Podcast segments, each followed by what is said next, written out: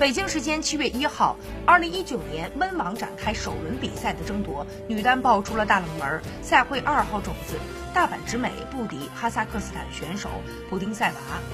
止步首轮，大阪直美此前两次参加温网均闯入第三轮。本次温网前，她的世界第一位置被法网冠军巴蒂取代了。